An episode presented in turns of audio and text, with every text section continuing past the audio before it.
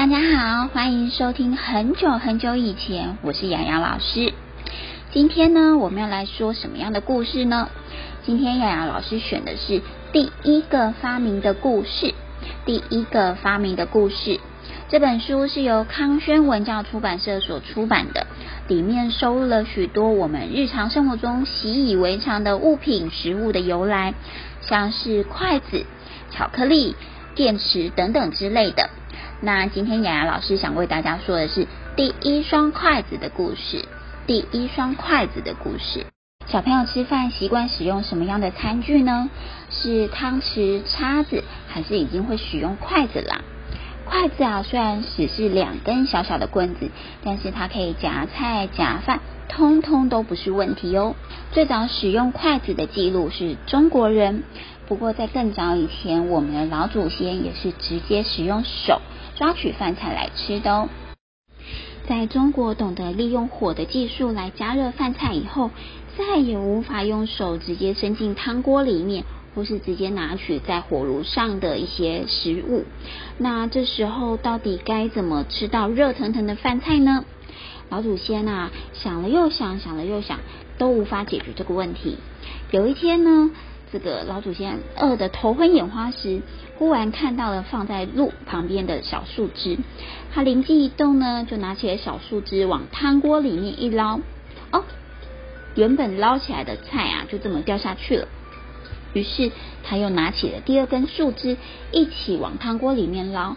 这一次啊，就顺利的把汤锅里面的食物拿起来了，这样子就再也不会烫到了手。聪明的老祖先呢，利用了两根树枝，把汤锅里面的菜捞起来。在经过了多次练习，不久他们就学会了夹的功夫。从此，筷子就出现喽。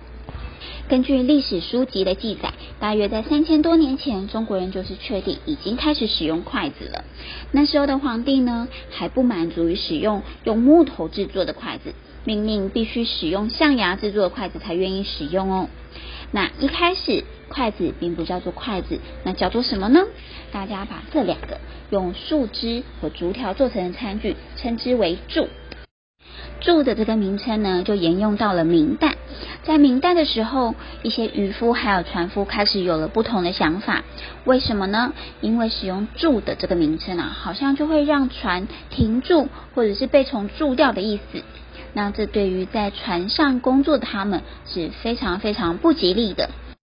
那不称之为住，该称之为什么才好呢？大家想了想，有一位渔夫这时候说了。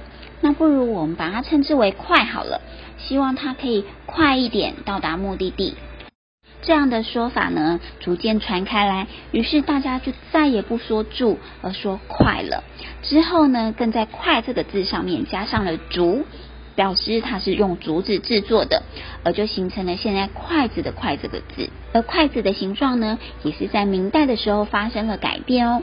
最开始的筷子啊，都是圆圆长长的样子，但这样的筷子呢，非常容易因为使用不小心而就掉到了地板上。有一位工匠，他就发现了这个问题，他就说了：如果是我把筷子的筷上面削成了正方形，而下面依旧保持圆柱形，这样是否会让大家更方便使用，也不用担心它会不小心掉落？最后，这种手方竹圆的设计，就成了现在筷子最常见的模样了。这个就是筷子的由来哦。其实筷子不只是手方竹圆的设计，其他国家也有不同的样貌。像是韩国就习惯使用铁质但是扁长的筷子。小朋友也可以先从家里的筷子观察起，是不是也是手方竹圆的设计呢？好，希望你会喜欢今天的故事。我们下次见，拜拜。